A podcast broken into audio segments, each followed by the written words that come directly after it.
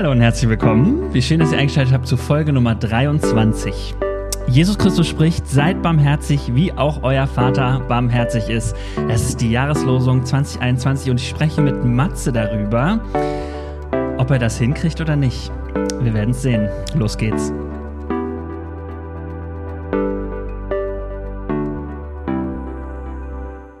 Hallo Matze. Hallo Dennis. Schön dich zu sehen und zu hören.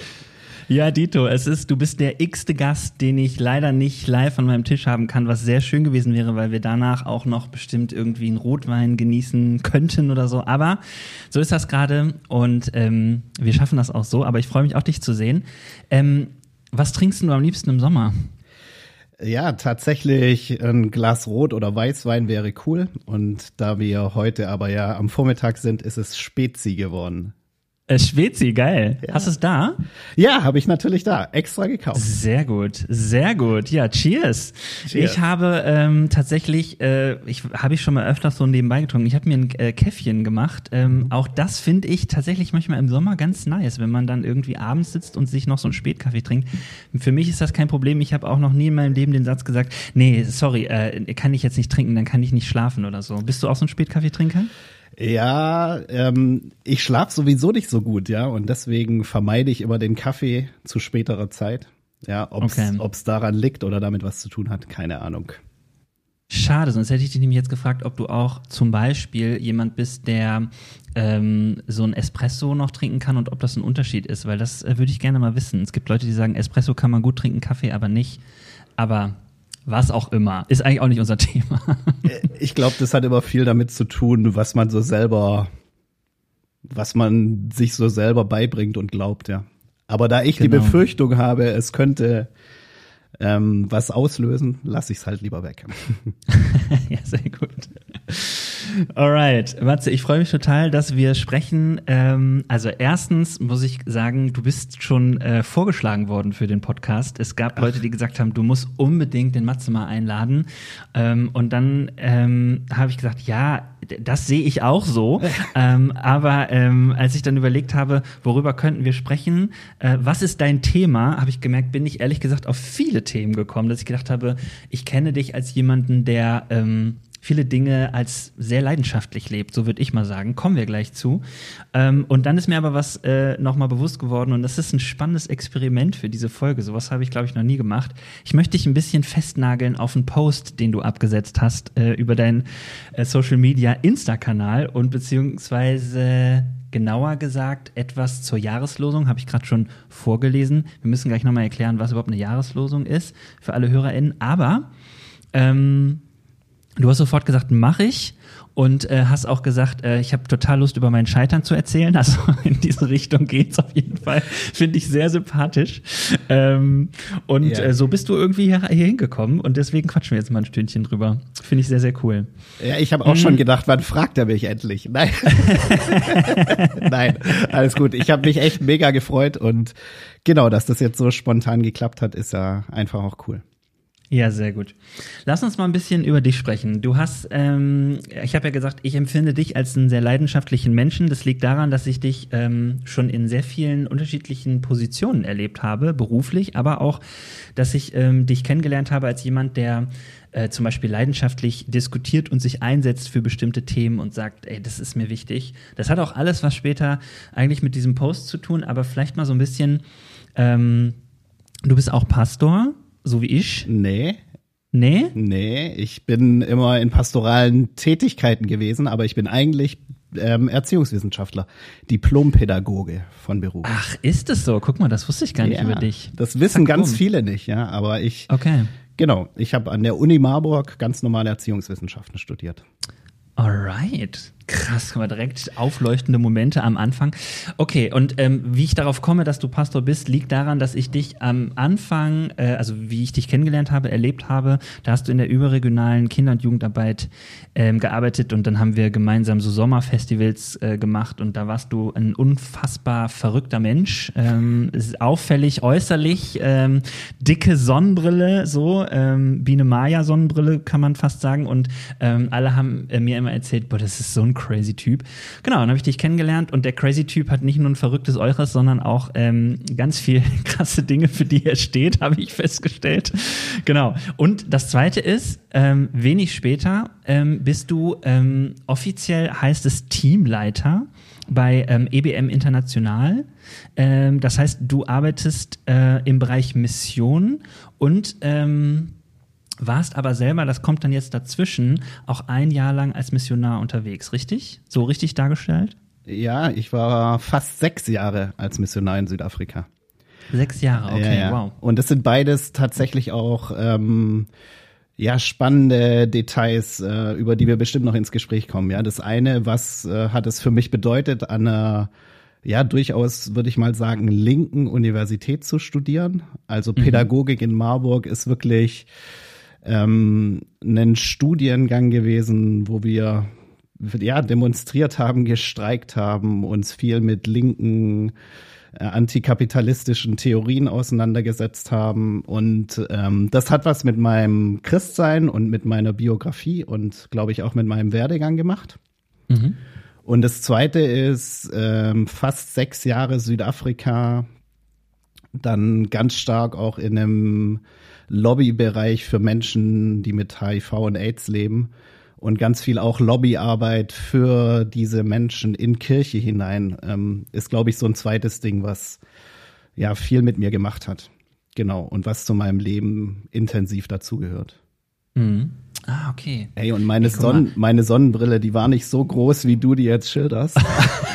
Doch. Aber es ist, es ist interessant, wenn man dann immer mal so ein Fremdbild kriegt, ja. ja, guck mal.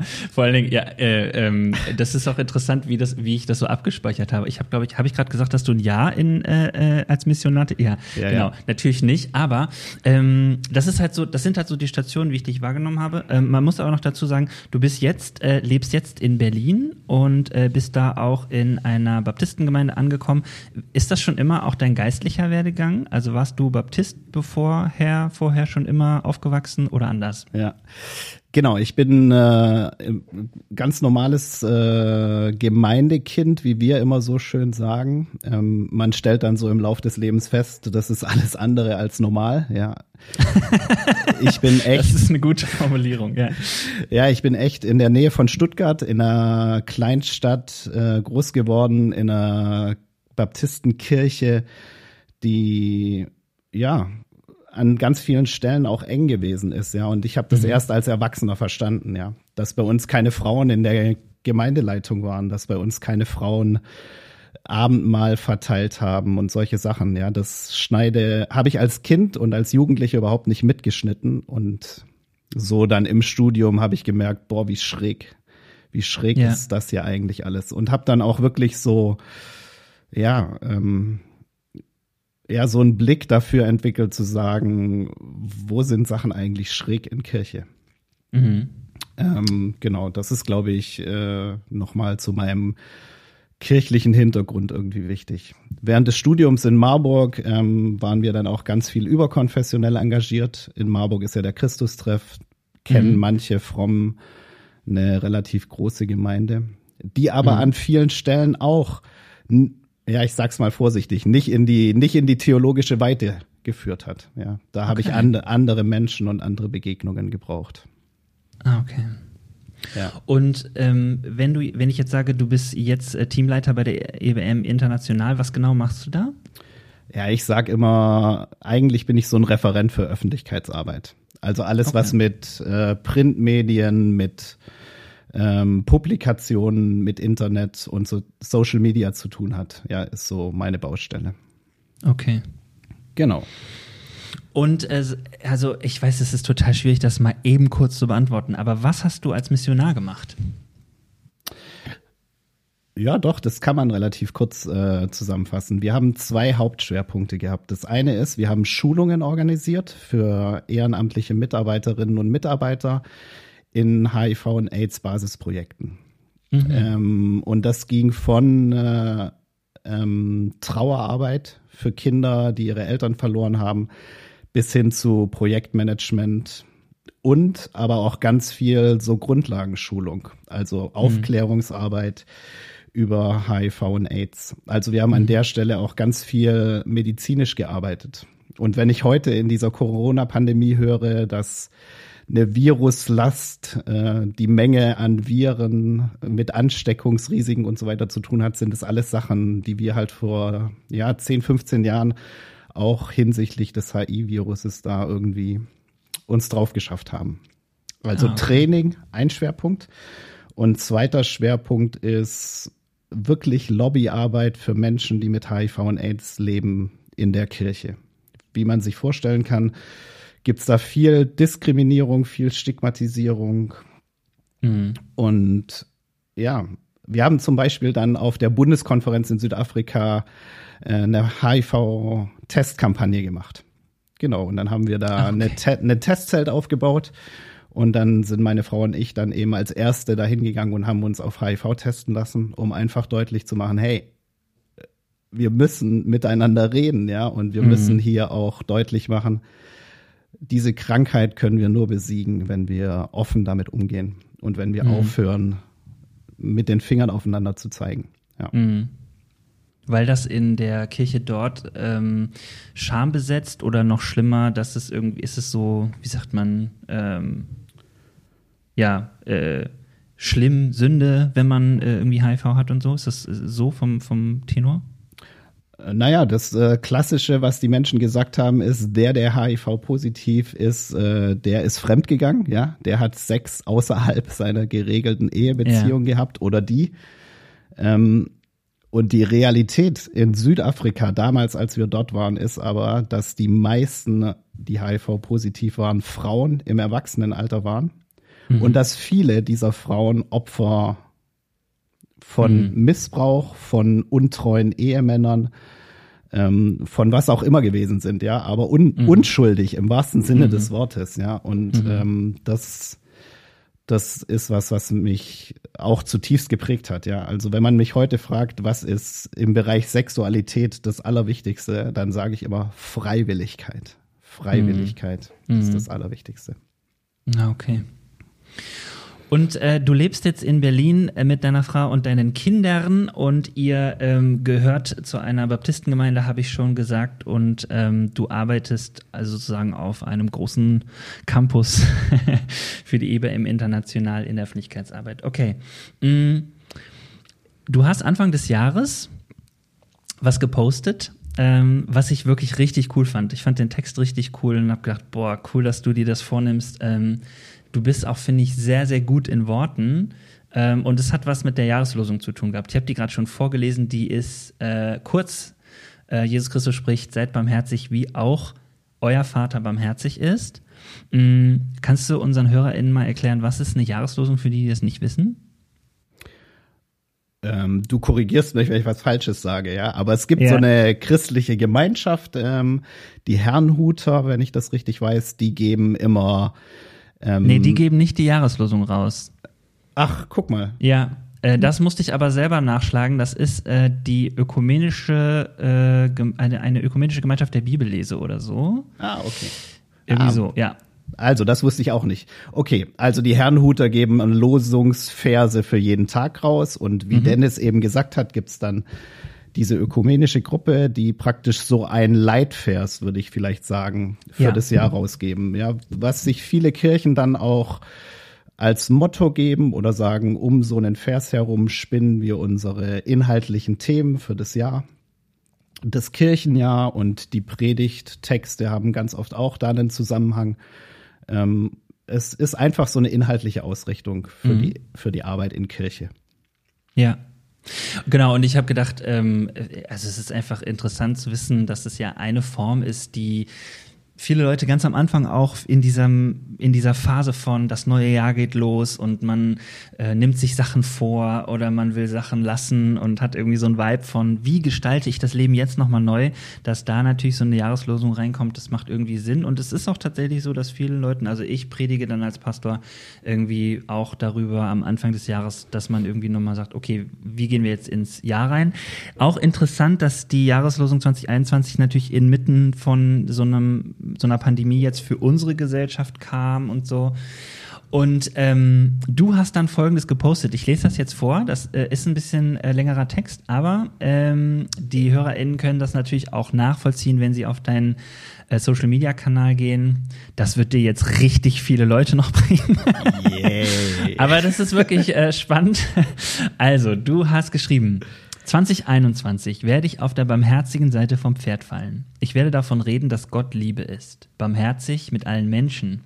Dieser Barmherzigkeit ist kein Aber hinzuzufügen. Sie ist der Grund, auf den alles gelegt ist. Ich will mich herausfordern lassen, von, einer Barmherz von einem barmherzigen Gott zu reden, die Weit in meinem Leben bringt. Diese Barmherzigkeit, die mich immer mehr erahnen lässt, wie gut es Gott mit mir und mit allen Menschen meint. Sie ist bedingungslos für uns, sie vergisst uns nicht. Sie legt ihre Hand auf unsere Schulter in jeder Situation des Lebens. Sie weint, wo das Leben misslingt und leidet konsequent mit. 2021 werde ich mit einem Glauben, der Druck und Angst und Abgrenzung propagiert, zum Ende kommen. Das ist mein Vorsatz. Ich werde auf meine Sprache achten und mein, meine Predigten konsequent auf Barmherzigkeit ausrichten. Wer nicht von Barmherzigkeit redet, muss sich fragen, ob Gott auf ihrer oder seiner Seite ist. Für 2021 werde ich es versuchen. Ich wähle Barmherzigkeit, möge Gott mir dabei helfen. Matze, wie läuft's? ja, ich habe ich hab gerade gedacht, das könnte ich heute wieder so schreiben, ja. Und das ist doch schon mal gut. Ja, ja also. Ja, auf jeden Fall. Wenn man so nach knapp fünf Monaten sagt, ja, okay, das, äh, dazu stehe ich, ja. Ähm, Du hast gerade von Vorsätzen gesprochen, ja. Ich bin mhm. eigentlich kein Mensch, der sich Vorsätze setzt. Und, und wahrscheinlich genau aus dem Grund, dass ich weiß, äh, keine Ahnung, die sind eh nur dazu da, um an ihnen zu scheitern. Also lass es doch gleich. ja. Ja. Und dazu kommt ja. auch noch, dass ich ein total, äh, ich bin einfach so ein sehr freier Mensch, sag ich mal. Ja, ich mache, mhm. ich mache, was ich, was ich will, ja, oder worauf ich Lust habe, ja. Und mhm keine Ahnung, wenn ich abends eine Kippe rauchen will, dann rauche ich die, ja, und, mhm. ähm, und braucht es irgendwie so auch, ja, mein, ja. meine Freiräume.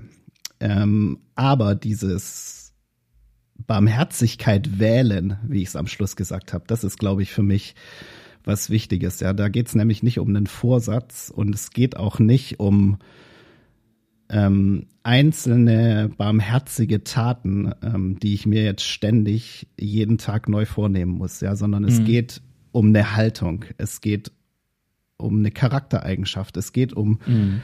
um ein Wesen äh, von Persönlichkeit, das ich einüben will, ja. Und mhm. das ist auch egal, ob ich daran scheiter und es ist auch ähm, oder zumindest nicht das erste Kriterium, ja, sondern das erste Kriterium ist, das ist eine Haltung, die ich über mein Leben stellen will, die mhm. ich als Grundlage für meine Beziehungen und als Grundlage für meinen Glauben haben will. Und deswegen würde ich sagen, ja, würde ich wieder so schreiben, halte ich auch dran fest. Und es läuft ja. halt, es läuft, wie es läuft. Ja, das ändert aber nichts an dieser Haltung, die ich meinem Leben geben will. Okay. Ja, ich habe, ich, ich muss gestehen, ich habe diese Jahreslosung Anfang des Jahres gelesen und ich war Anfang des Jahres ziemlich demotiviert, äh, was die Gesamtsituation anging, weil ich total genervt war davon, dass wir in eine dritte Pandemiewelle reinrutschen und auch genervt davon war, dass das alles irgendwie so lange läuft und auch von Sachen in meinem Leben und habe dann irgendwie gemerkt, ja, und irgendwie äh, wünschte ich mir so eine Hoffnung und so. Und als dann diese Barmherzigkeits- äh, Jahreslosung daherkam, habe ich gedacht, ach, ja, Barmherzigkeit. Also es fühlte sich so langweilig, so deplatziert so und äh, so weiter an. Und ähm, ich habe wirklich, als ich deinen Post dann gelesen habe, so einen Kick bekommen. Also, dass ich Barmherzigkeit auf einmal interessant fand. Und du hast irgendwas entdeckt, das wird schon in diesem Post deutlich, was äh, Barmherzigkeit ist, nämlich nichts ja, wo man jetzt sagen kann, ja, ja, das muss ich nur irgendwie wieder entdecken in mir, sondern wenn man über Barmherzigkeit liest, ist es ja was, was ich mir irgendwie abgucke, schon so eine Art Vorsatzideal. Ähm, und es hängt irgendwie tatsächlich auch mit dem Glauben zusammen, weil es wird immer zurückgeführt auf eine Wesensart Gottes so, ne? Ähm, und gleichzeitig ist es aber auch nicht so ganz definiert. Es sei denn, es kommt in die Praxis. Da ist es ganz genau definiert. Ne? Also es gibt zum Beispiel so Werke der Barmherzigkeit. Ich glaube, die katholische Kirche hat da was festgelegt. Ähm, und die werden aber auch ergänzt und so. Naja, aber mal unabhängig davon, was man alles lesen könnte, wie definierst du das denn? Was würdest du sagen, was ist Barmherzigkeit? Ähm, ich, äh, ich mag tatsächlich das Wort Gnade, ja, ein altes Wort, äh, mit dem viele auch nichts anfangen können. Mhm. Für mich wird es sehr konkret ähm, an der Stelle, wo ich sage, ich gehe gnädig mit mir um. Ja. Mhm. Und vielleicht fange ich damit auch mal an. Ich glaube, das ist tatsächlich was, was, was ich in den letzten Jahren irgendwie gelernt habe, ja, dass ich gnädig mhm. oder barmherzig mit mir selber umgehen kann. Und da mhm. fängt ja auch ganz viel an. Ähm, dir in die Augen gucken zu können, ja, dir in die Augen gucken zu können, selbst dann, wenn du einen Bock geschossen hast, ja, mhm. ähm, mitten in äh, mitten in Streit, mitten in Sachen, die wirklich wirklich schlecht gelaufen sind, mhm. äh, so ein Verständnis dafür zu entwickeln. Okay, Matze, die Welt geht nicht unter, ja, und du mhm. bist trotzdem okay, ja, und selbst mhm. das, was was hier gerade nicht gut gelaufen ist, ja, das, äh, das kann in Ordnung kommen, ja, oder das wird in Ordnung kommen. Mhm. Und selbst wenn es nicht in Ordnung kommt, ist dann ein Gott, der barmherzig ist und der sagt, hey, dafür bin ich da, ja, ähm, für die Dinge, die nicht in Ordnung kommen. Und mhm. das ist, glaube ich, was, was mich, was mich entlastet hat in den letzten Jahren. Und an der Stelle würde ich dann auch sagen, da läuft's ganz gut, ja. Mhm. Also sie das Thema der Barmherzigkeit mit mir selbst, gnädig mit mir selbst umzugehen. Okay. Ähm, das ist so was, was mir an dem Wort wichtig ist und wie ich das Wort definiere. Das zweite wäre das Wort Erbarmen oder ich mhm. spreche, mhm. um ein ganz anderes Wort zu nehmen, vielleicht mal von Mitgefühl, ja. Mhm. Ähm, wahrzunehmen, wie geht's anderen Menschen, ja, nicht blind zu werden dafür, wie mein Gegenüber sich fühlt. Mhm. Und ja, diese Pandemie ist ätzend, ja, und sie ist furchtbar, aber vielleicht brauchen wir es mehr denn je, dass wir Mitgefühl füreinander haben, ja, noch mhm. wahrnehmen, was andere Leute beschäftigt und ja. Das, deswegen mag ich das Wort auch in Richtung dieses Erbarmens und des Mitgefühls. Ja. Ich tue mich ja. mega schwer mit unempathischen Menschen, ja. Also Leute, bei denen ich das Gefühl habe, die nehmen überhaupt nicht wahr, wie es anderen geht, ja. Das, das finde ich krass, ja. Da, äh, da. Ja, ja ich habe da auch. Die machen es mir schwer. Das geht mir auch so. Das ist auch so ein bisschen. Äh, manchmal ist es sehr beeindruckend. So, es sind ja auch Leute, die können sich dann sehr gut abgrenzen und dann denke ja. ich immer, das, äh, ja. Ähm, möchte ich auch so gut können. Und andererseits merke ich, äh, merke ich aber auch immer so, nee, m -m, das so, das kann ich nicht. Also diese Empathie, die ist ein so schönes Ding auch in meinem Leben, das möchte ich nicht ablegen. Ähm, und Barmherzigkeit, ich habe das dann auch gemerkt, so wie du gesagt hast, also wenn ich den Fokus auf andere lege, Barmherzigkeit äh, in dieser Pandemiesituation zum Beispiel wäre natürlich wirklich ähm, auch gnädig zu sein mit den Leuten, die vielleicht Dummes tun, Dummes sagen, ähm, für Dummes demonstrieren oder was auch immer und ähm, trotzdem zu sagen, naja, ich versuche mal dahinter zu sehen und zu verstehen. Äh, ist ja aber auch eine spannende Diskussion. Ähm, wie viel dahinter sehen, wie viel Verständnis äh, geht da und, und ab welcher äh, ab welchem Punkt muss man sagen, jetzt ist das Verständnis aber auch wirklich äh, vorbei und so, ne? Kommen wir bestimmt auch gleich nochmal drauf. Ich wollte nochmal eben zu diesem ersten Teil was sagen. Du hast gesagt, ähm, gnädig mit dir selber sein. Warst du das vorher nicht? Ich bin, ich, ich glaube, ich bin bis heute ein Mensch, äh, den man durchaus auch ähm, so ein Stück weit verunsichert wahrnimmt, ja. Also ich bin, ich bin emotional, ja. Es gibt Momente, wo ich dann beispielsweise auch in der Kirche auf einer Bühne stehe und mhm. ja, echt Probleme habe, ja, meine Emotionen unter Kontrolle zu kriegen. Ähm, und ganz oft wirkt es dann, glaube ich, auch so ein bisschen unsicher. Mhm. Ähm, oder ich finde, glaube ich, dann oft auch nicht die richtigen Worte oder so. Mhm. Ähm, und das war was, äh, was ich in den Griff kriegen musste, ja. Also ich konnte als Teenager, junger Erwachsener äh, ein Referat in der Schule zu halten. Das war die Hölle für mich, ja. Einfach, Ach, okay. weil ich, ich habe es gehasst, vor Menschen zu stehen. Ähm, und dann hat es irgendwann so vielleicht mit 18, 19, 20 angefangen, sich zu drehen. Ja, ich habe mhm. dann Musik in einer Band gemacht und dann sammelst du irgendwie Bühnenerfahrung. Aber mhm. so dieser Matze, der Angst hat, Fehler zu machen, ja, oder der sich eher immer klein und doof fühlt, ja, da, ähm, den musste ich irgendwie erstmal überwinden, ja. Und mhm. da ist der Schlüssel für mich gewesen, zu verstehen, hey, du bist okay, wie du bist, ja. Und mhm. auch was du tust und so, das ist alles gut. Und habe dann das Glück gehabt, einfach viel, viel positive Rückmeldungen in meinem Leben zu kriegen. Ja, bei allem, was ich schlecht auch über Kirche gesagt habe. Ich habe erlebt, dass Menschen mich ermutigt haben. Ich habe erlebt, mhm. dass Menschen mich mögen, mhm. ähm, dass Menschen gut zu mir sind und gut in mein Leben sprechen. Ja, und das hat mir auf jeden Fall geholfen. Ja. Ah, okay. So einen kleinen Barmherzigkeitsweg sozusagen gegangen. Also mit dir selbst, ja? ja. So verstehe ich das. Ja, ich war auch so klein in der Schule. Ich bin echt auch in der Schule geärgert worden. Ja, das erzähle ich jetzt manchmal meinem Sohn und dann freut er sich über die Geschichten aus meiner Schulzeit. Ja, ja. aber er, das waren zum Teil so zehnte, elfte Klasse waren für mich ähm, schwierige Jahre. Mhm. Und ähm, ich habe dann echt ja einfach äh, Glaube und Kirche als einen Raum erlebt, der mir Sicherheit gegeben hat, der mir Selbstbewusstsein gegeben hat. Und da habe ich, glaube ich, einfach auch echt Glück gehabt, ja, dass sich das immer wieder und immer wieder bestätigt hat in meinem Leben. Mhm. Schön. Und, ja, und vielleicht noch ergänzend, du hast ja erzählt, dass ich dann in einem Jugendverband überregionale Kinder- und Jugendarbeit für Kirche gemacht habe. Da habe ich mhm. unfassbar gute Menschen an meiner Seite gehabt, ja. Mhm. Leute, die ähm, vier, fünf, sechs Jahre älter waren als ich und die mir Selbstsicherheit, Weite, positiv, kritisch zu sein und vieles mehr beigebracht haben, ja. Cool. Also man muss Barmherzigkeit von anderen lernen. Okay. Ja. Ja, das ist schon mal ein Statement. Jetzt hast du im Vorhinein äh, zu mir gesagt, ja, wir können gerne über Barmherzigkeit reden und zwar, wie ich daran äh, gescheitert bin. ähm, was meinst du damit? Also, wieso bist du gescheitert?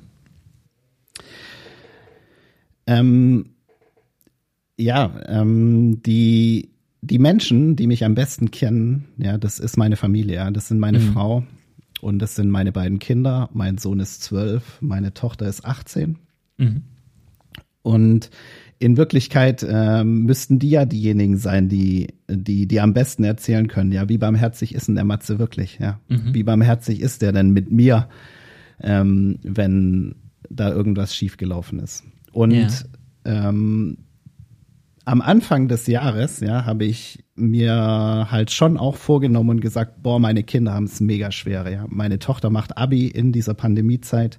Ja. Mein Sohn ist in der siebten Klasse, ja, ist zwölf, kann sich wenig mit Freunden treffen, sitzt jeden Tag sechs Stunden vor diesem scheiß Rechner mhm. und wird mit Microsoft Teams beschult, ja, und allein, dass die das hinkriegen, ja, dass beide das hinkriegen, ist ja eine unfassbare Kompetenz. Ja. Das stimmt. Also hätten sie nicht einen geduldigen, immer barmherzigen Vater verdient.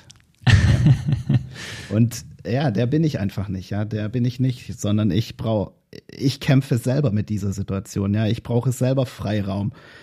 Ich bin selber ganz oft überfordert, ja, und mhm. dann passiert mir mit meinen Kindern genau das Gegenteil. Ich bin ungeduldig, ich kann mich nicht sauber artikulieren, ich krieg meine Emotionen ich krieg Sach- und emotionale Ebenen nicht getrennt, ja. Mhm. Und dann schaukeln sich die Sachen hoch bei uns zu Hause, ja. Und da habe mhm. ich ganz oft gedacht, boah, warum, warum kriege ich das nicht besser hin? Okay. Und war es dann gut, diesen Post abgesetzt zu haben als Erinnerung? Das ist eigentlich dein Vorsatz und dein Ideal? Oder hast du es im Nachhinein als Reue wahrgenommen? Ja, also, also ich saß, habe gestern noch versucht, mit meinen Kindern über diesen Podcast zu reden, ja, und meine Tochter hat dann, sie hat nicht von mir gesprochen, sondern von sich, ja, und hat gesagt, mhm. hey, pff, ich, ich hätte es nie gemacht, ja. Ich würde nie, ich würde nie über den Pod, in einem Podcast reden, ja, und schon gar nicht zu dem Thema, ja. Und das ist ja, das ist ja, ist ein gutes Beispiel, ja. Die ist einfach, die ist straight, ja, und die mhm. packt das Leben an, ja, und die kommt zurecht Mhm. Oh, ja, und die ist aber auch eine Kämpferin, ja, die ist eine klare. Und mhm. ähm, jetzt habe ich ein bisschen den Faden verloren. Genau, aber ähm, die ist so ganz anders, ja. Die mhm. würde, die hat einen hohen Anspruch an sich selbst, ja, und würde dann auch sagen, den will ich halten, ja. Mhm. Und und das ist eine Kompetenz, die ich nicht habe, ja. Ich habe nicht so einen hohen Anspruch an mich selbst, ja. Ich bin ich bin kein perfektionistischer Mensch, ja. Ich ich kann fünfe gerade sein lassen mit mir und mit anderen, ja, und deswegen kann ich auch zu diesem Post äh, bis heute stehen, ja, und ja. kann auch dazu stehen, ähm, wo das nicht gelingt, ja, weil es geht um den Vorsatz, es geht um die Haltung, es geht um diesen Willen, mhm. dahin immer zurückzukehren, ja.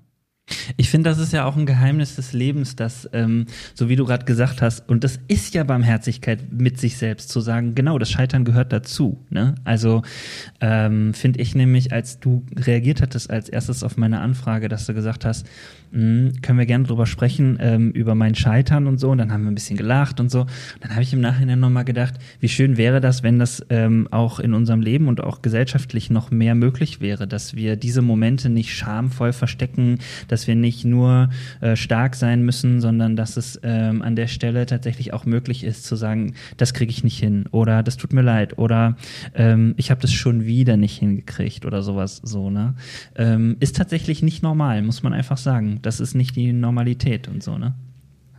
Ja, das äh, wird in unserer Gesellschaft auch nie die Normalität werden. Ja, also dafür ähm, dafür brauchen wir zu viel Performance, sage ich mhm. mal, ja, zu viel Leistung mhm. und ähm, das will ich auch gar nicht schlecht reden, ja. Es ist, es ist völlig in Ordnung, ja, mhm. dass, dass man was leisten muss, ja. Aber nicht in der Kirche, ja. Mhm. Also da bin ich, äh, da, und das vielleicht auch, wenn ich sage, ich will von der anderen Seite vom Pferd fallen, ja, ich habe keinen Bock mehr auf diese Performance in Kirche.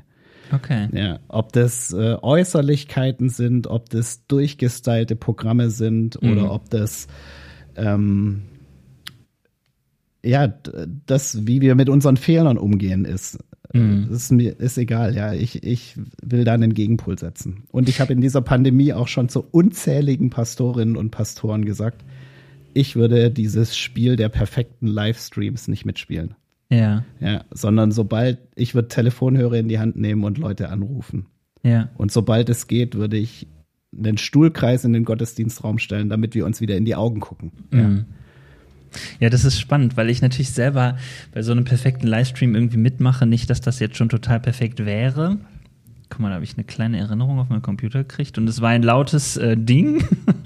Aber egal. Ähm, was ich tatsächlich selber gemerkt habe, ist, ähm, das war die, das war wirklich eine, eine interessante Waagschale, mit den Leuten zu sprechen, die sagen, nichts kann das Digitale ersetzen, wo ich immer dagegen gehalten habe und gesagt habe, doch, digital ist einfach nur ein Raum.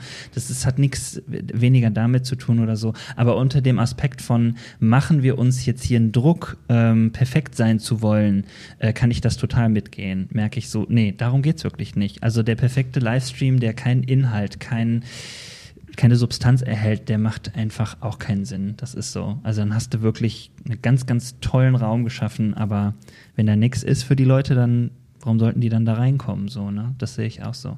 Aber das bringt mich auch zu einer interessanten äh, Frage. Als ich deinen äh, Post jetzt nochmal gelesen habe, habe ich gedacht, ja, genau, du hast geschrieben, du willst von der barmherzigen Seite vom Pferd fallen. Was ist auf der anderen Seite? Und jetzt hast du gerade gesagt, das ist so dieses Leistungsdenken. Sonst noch was? Oder meinst du, diese beiden Dinge stehen sich gegenüber?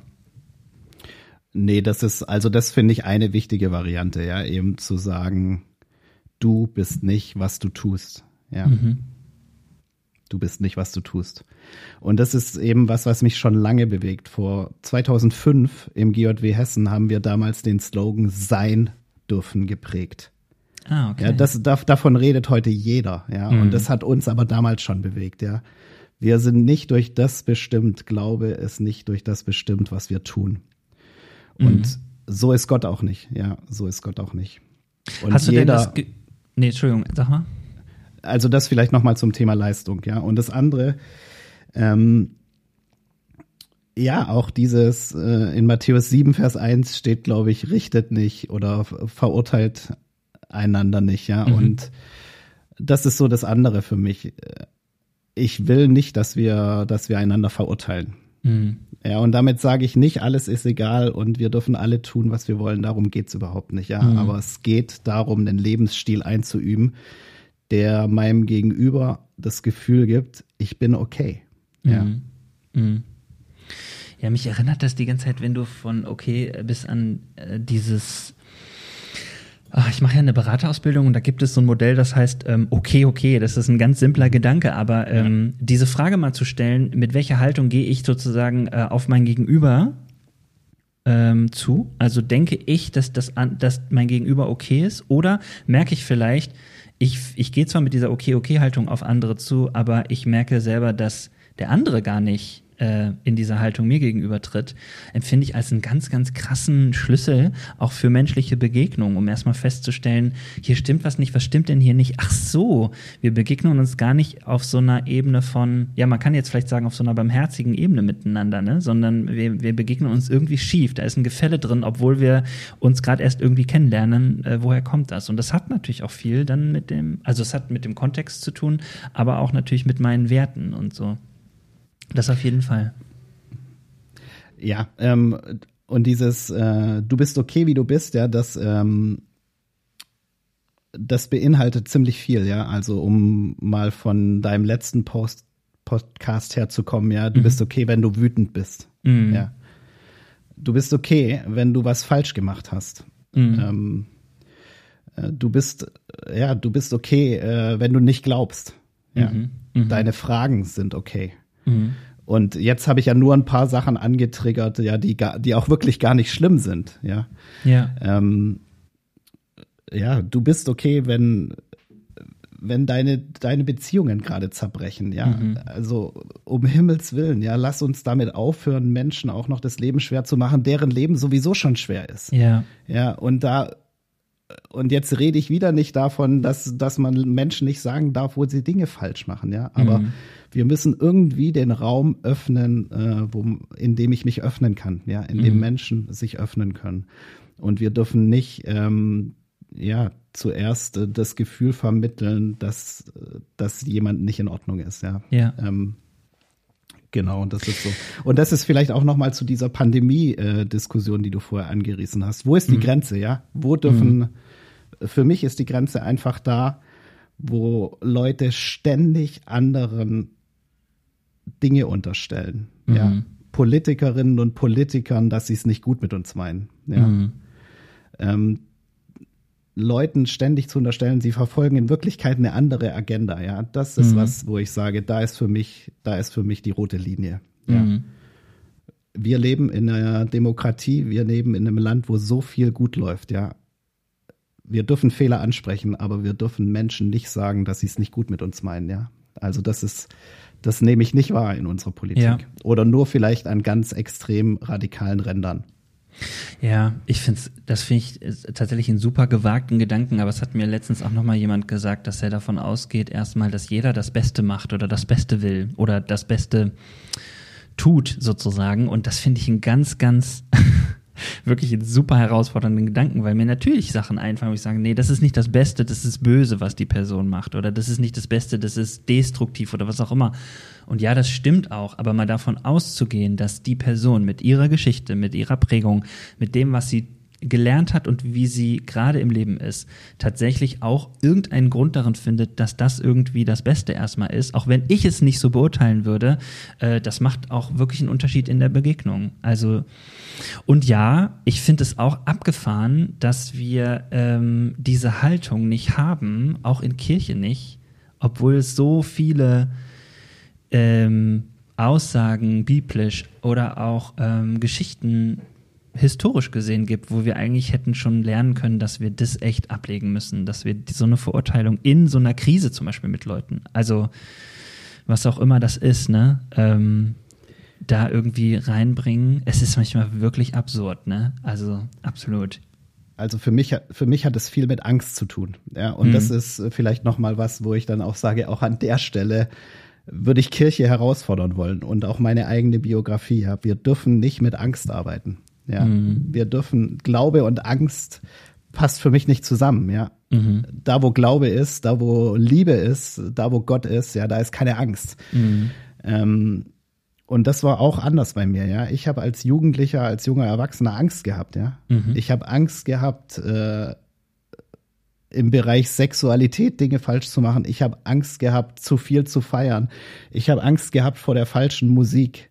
Ja, mhm. ich habe ich habe Angst vor unsichtbaren Mächten gehabt, ja, und ich habe Angst vor der Hölle gehabt, ja, und das ist was alles zusammen einfach so unbarmherzig, ja. Das mhm. ist alles so unbarmherzig und es mhm. macht Menschen kaputt. Mhm.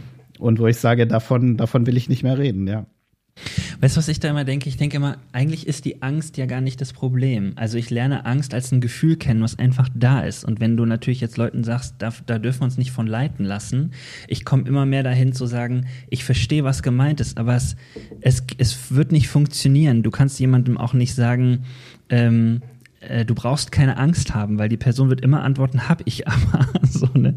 Aber ich weiß, was du meinst. Äh, Frage wäre für mich, wie wie bist du denn, wie hast du denn da rausgefunden? Also wenn du Angst hattest, was war das, äh, also du, du äh, äh durftest äh, auf eine bestimmte Art und Weise Sexualität leben, du durftest kein Rockmusik hören oder sowas? Wahrscheinlich? Ja, nur christliche, ja. Ach, genau, nur christliche also, Musik. Ja, ja. Oder, ja, okay. Und ich kenne, das muss ich auch nochmal dazu sagen, um die Beispiele, diese Art von äh, Erziehung und Prägung. Man könnte jetzt sagen, ach, das gibt's ja gar nicht mehr. Das gibt es immer noch. Das ist, äh, ich letztens einen YouTube-Channel entdeckt, wo ich gedacht habe, das, ich, das fasse ich nicht. Also wo wirklich ganz hip, äh, äh, ganz junge äh, Typen ähm, den Leuten erklären, wie sie in ihrer Spotify-Playlist ähm, ähm, gute Musik hören, wonach, welchen Kriterien sie die auswählen und die andere Musik rausschmeißen, so. Wo ich wirklich gedacht habe, so, was? Also, und ja, ich weiß, was dahinter steht, ich kenne auch die theologische Auseinandersetzung, aber dass es, das, dass es wirklich immer noch geprägt wird, das hätte ich nicht gedacht. Aber die Frage nochmal, wie würdest du, wie würdest du Leuten, die das hören, sagen, okay, wenn ihr diese Angst habt, wie geht man da dran? Wie kommt man da raus? Ja, ähm, also da möchte ich auch nicht falsch verstanden werden. Ja, ähm, es gibt ich kenne das auch, ja. Ich kenne auch, dass man, äh, dass man ängstlich ist, ja, und ähm, dass äh, ja, dass das dein Leben auch wirklich äh, wie so eine, wie so ein dunkler Raum in deinem Leben sein kann, ja. Mhm. Und ähm, und das muss man, finde ich, auch total ernst nehmen, ja. Mhm. Und Ängste zu haben, ist, äh, ist ja auch wieder was, wo ich sagen würde, es ist okay. Mhm. Ja, es ist mhm. absolut okay. Ja. Und auch, be auch berechtigt an ganz ja. vielen Stellen und auch absolut okay, äh, wenn man damit nicht umgehen kann. Ja, das, ich mhm. glaube, das kann jedem von uns passieren. Ja, dass du plötzlich, was weiß ich, muss nur einen Knick in einer Biografie haben, ja, und plötzlich kommt da Angst und mhm. du kannst, du kannst nicht mehr dagegen angehen. Ja, mhm. aber nicht Angst davor, dass es Menschen ja, und auch an der Stelle muss ich vorsichtig sein, dass es Menschen nicht gut mit dir meinen. Ja. Mhm hüte dich vor Menschen, die es nicht gut mit dir meinen, ja. Mhm. Hab nicht nur Angst vor denen, sondern renn vor den Leuten weg. Renne yeah, vor Menschen yeah. weg, die es nicht gut mit dir meinen, yeah. ja. Aber lass dein Leben nicht von so einer Angst bestimmen, dass mhm. es jemand nicht gut mit dir meinen könnte. Mhm. Ja, das ist, glaube ich, das ist, das ist schwierig, ja. Und gleichzeitig ist es was, was wir halt in der Kirche gelernt haben. Da lauern überall die Gefahren und die Menschen, die es nicht gut mit mm. dir mhm. meinen können, ja. Und mm. da mhm. würde ich einfach sagen, das ist ein Riesenquatsch. Mm. Riesenquatsch. Ja, und ent entspricht nicht meiner Beobachtung im Leben, ja, sondern ja. hey, meine Beobachtung ist, die meisten Menschen sind gut und meinen es gut mit mir. Ja, und, und von denen ich, muss ich keine Angst haben. Ja, und das finde ich ein super Unterschied und ich finde, darüber müssen wir mehr reden. Deswegen geil, dass wir das heute tun, weil, also in dem Post hast du ja auch geschrieben, ähm, du willst mit einem äh, Glauben äh, der Druck, Angst und Abgrenzung propagiert, zum Ende kommen. Also ähm, ich glaube, das ist nämlich der Unterschied. Es geht gar nicht darum, dass eine Angst hochkommt bei mir und dass das schlecht wäre. Ähm, Angst ist in ist zum Beispiel super, ein super guter Berater, wenn ich vor einer Klippe stehe, keinen Fallschirm äh, äh, trage und darunter springen äh, äh, könnte, weil es alle anderen tun, zu sagen, na, vielleicht höre ich dann mal auf meine Angst, dass das keine gute Idee ist, das kann jeder nachvollziehen. Aber äh, Angst zu haben davor, dass, ähm, wenn ich Rockmusik höre, dass das sozusagen was Schlimmes wäre, äh, man könnte sich ja fragen, warum eigentlich? Und das ist das, glaube ich, ähm, ein Glaube, das hast du ja auch gerade gesagt, der Angst, ähm, bewirkt, dass da stimmt was nicht, so. Und darauf wirklich kritisch zu gucken und das nicht einfach zu übernehmen, so ne, ähm, das ist mir noch mal bewusst geworden. Also einmal angesichts dieses YouTube-Channels, dass ich so denke, ja, es hat mich wirklich ein Jugendlicher gefragt, dann ähm, wie er damit umgeht ähm, was ich dazu denken würde. Und das Erste, was mir eingefallen ist, ist, naja, guck doch mal, was da passiert. Also es macht dir Sorge, es macht dir Angst, dass du, ähm, wenn du irgendetwas tust, sozusagen,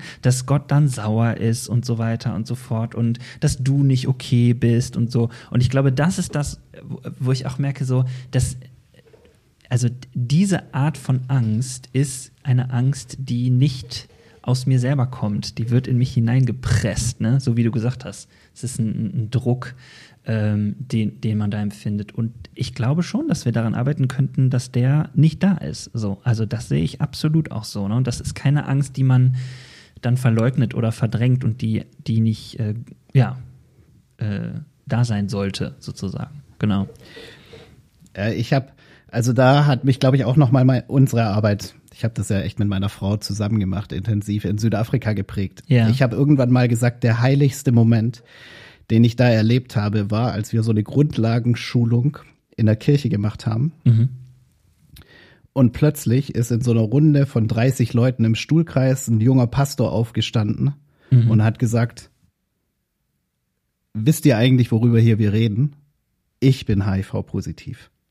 Okay. Ja, und dann hat sich alles geändert. Das war 2009, ja, oder 2008. Mhm. Plötzlich haben wir halt nicht mehr über ein Thema geredet, ja, sondern mhm. wir haben darüber geredet, ja, dass diese Krankheit Menschen betrifft, ja, mhm. und Menschen verändert. Mhm. Und das ist für mich ein heiliger Moment gewesen, weil, habe ich vorher gesagt, plötzlich Empathie und Mitgefühl mhm. und Barmherzigkeit in diesen Raum gekommen ist. Ja. Und das ist ja eine Geschichte, die kannst du auf alles übertragen, ja. Ähm, ich habe Angst, dass meine Ehe kaputt geht, ja. Hm. Ist die Kirche, ist meine Pastorin der erste Ort, wo ich weiß, da bin ich sicher, ja. Hm. Da wird ja. mir nicht Angst gemacht, ja. da wird mir nicht Druck gemacht, ja, sondern da wird mir gesagt, hey Matze, ist okay, ja. Wir reden miteinander, ja. Hm.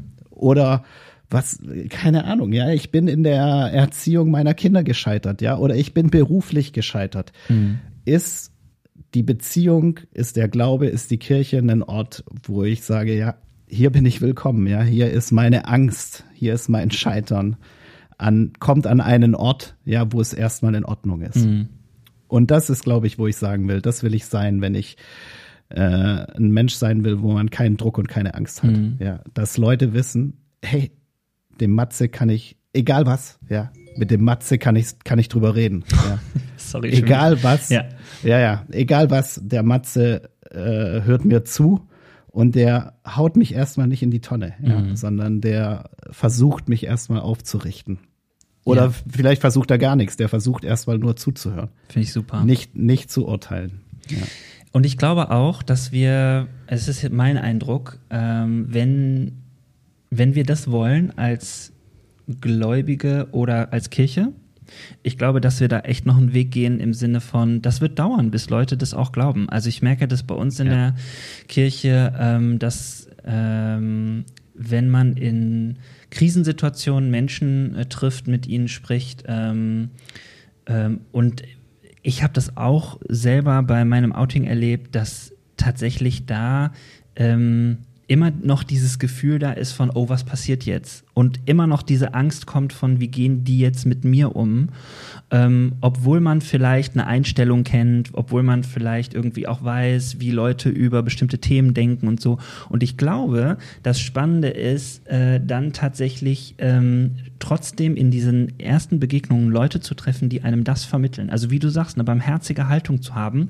Was ich aber interessant finde, ist, dass es trotzdem noch so ist, dass obwohl Leute vielleicht Einstellungen kennen, obwohl Leute vielleicht auch wissen, ähm, es hat doch schon mal ähm, äh, jemanden gegeben, der, wo die Ehe zum Beispiel auseinandergegangen ist oder so, äh, gibt es immer noch dieses Gefühl von, oh, vielleicht sind die aber aufgrund ihres Glaubens dann jetzt gegen mich.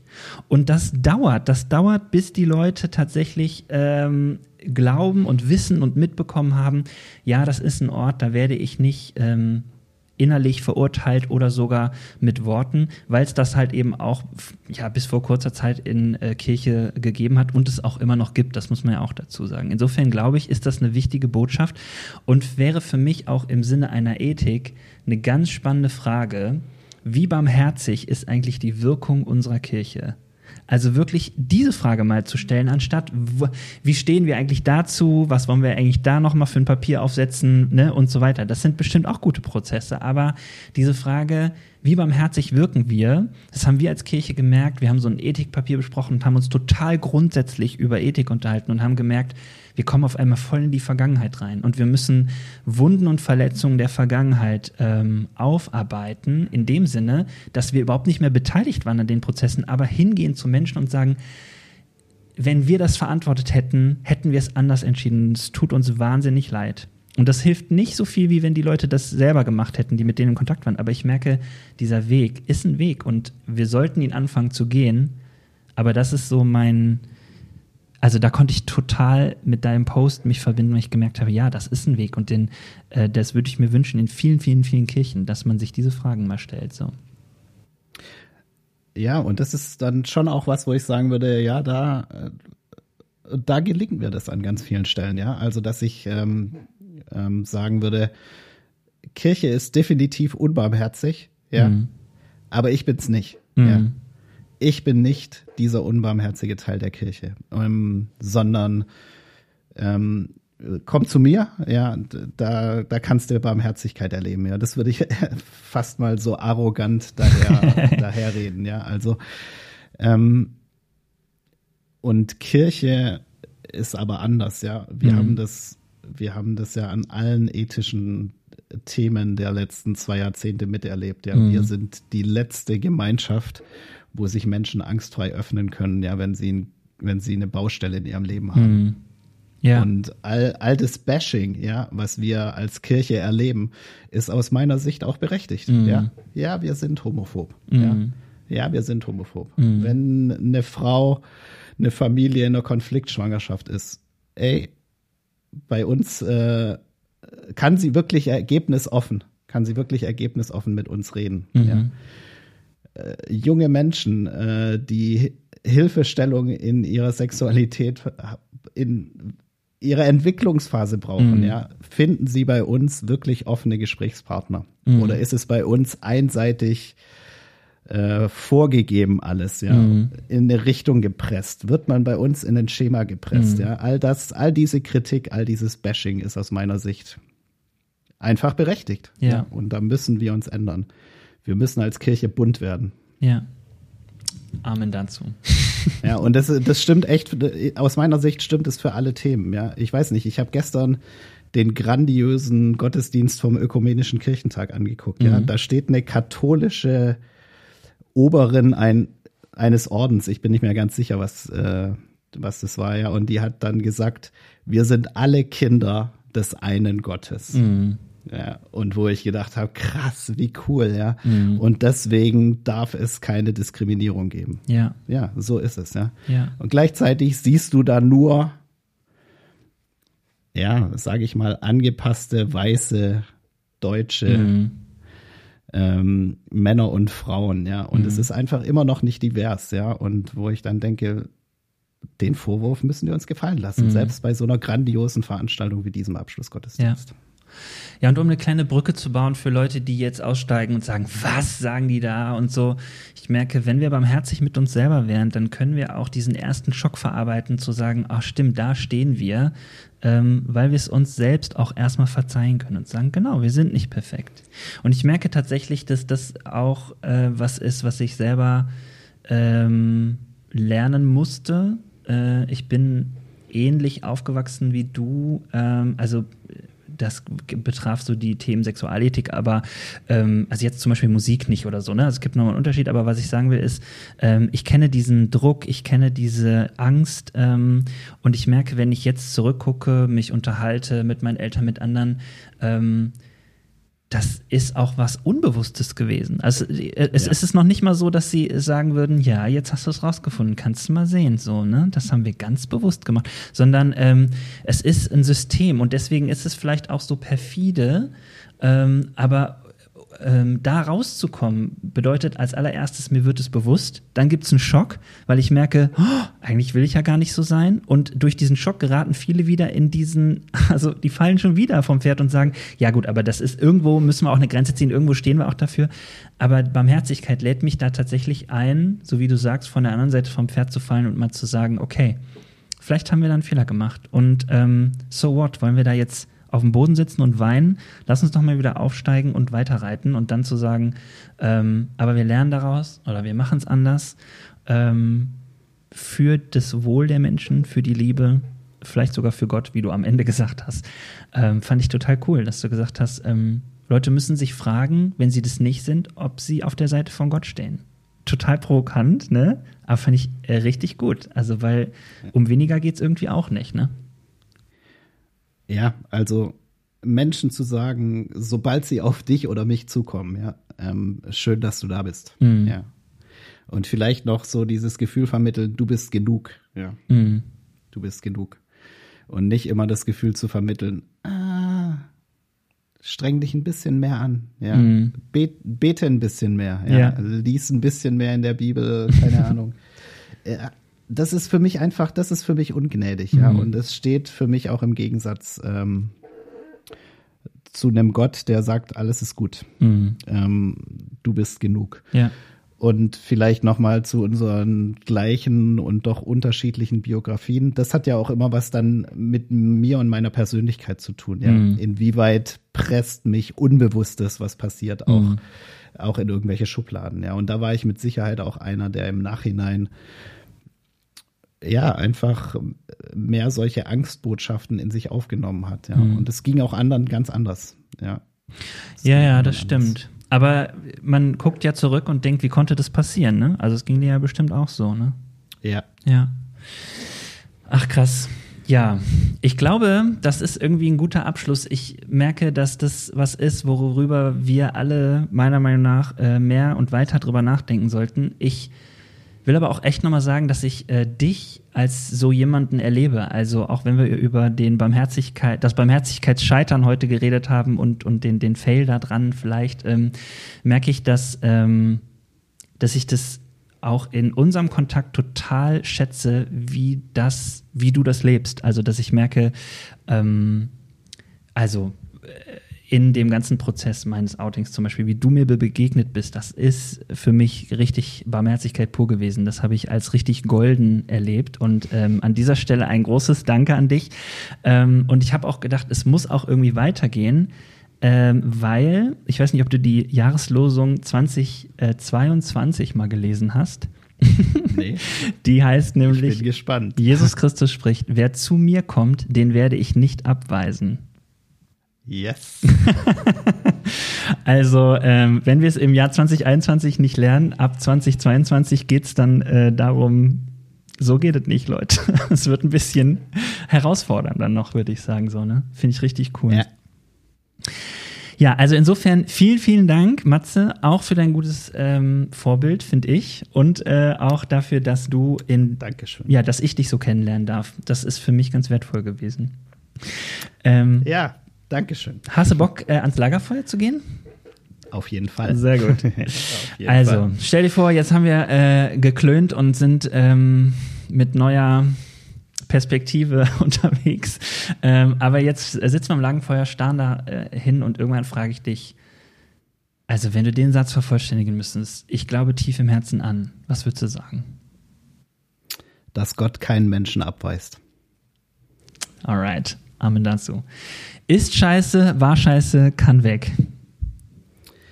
Ähm, wirklich ganz viel, aber in diesen Tagen beschäftigt mich extrem der Nahostkonflikt. Mhm. Ja, und da habe ich 2002 in, ach nee, 1999 in Soziologie, in Friedens- und Konfliktforschung meine mündliche Prüfung zugemacht. Ja, meine Frau war als Freiwillige in Israel für sechs Monate. Mhm ähm, das beschäftigt uns intensiv mhm. und das kann einfach weg. Ja, ich wünsche ja. mir einfach, dass da Frieden ist und ich wünsche mir, dass die Unterdrückung aufhört. Ja, absolut. Ja, absolut. Wenn du sofort könntest, welches große Ding würdest du starten? Ich würde äh, und vielleicht starte ich das auch irgendwann. Da, das ist meine Hoffnung. Ja, mhm. wir haben uns einen Campingbus gekauft und ähm, ich hätte einfach Bock, mal ein paar Monate mit dem Teil unterwegs zu sein. Alright. Ja, ähm, wohin auch immer. Es muss gar nicht so abgefahren sein. Vielleicht echt. Also so mein Traum ist irgendwie Ruhrgebiet. ja, genau. Und von da aus so die französische und portugiesische Küste dann okay. runter. Ja, irgendwie. Aber einfach mal ein paar Monate, ja. Und ich glaube, wir werden das auch machen, ja. Wenn unser Sohn vielleicht in sechs Jahren Abi macht. Sehr gut. Ja, cool, cool, cool, cool, sehr gut. Jetzt bin ich gespannt. Ich hätte Bock auf einen Drink mit. Ja, das, äh, da habe ich echt drüber nachgedacht. Ich wusste, dass du diese Frage stellst und yeah. ich bin nach langem Hin und Her bei meinem ersten Impuls geblieben. Und ich hoffe, dass ich das auch irgendwann hinkriege. Ich hätte tatsächlich Bock, irgendwann mal mit Rob Bell einen Kaffee zu trinken. Ah, ey, da wäre ich sofort dabei.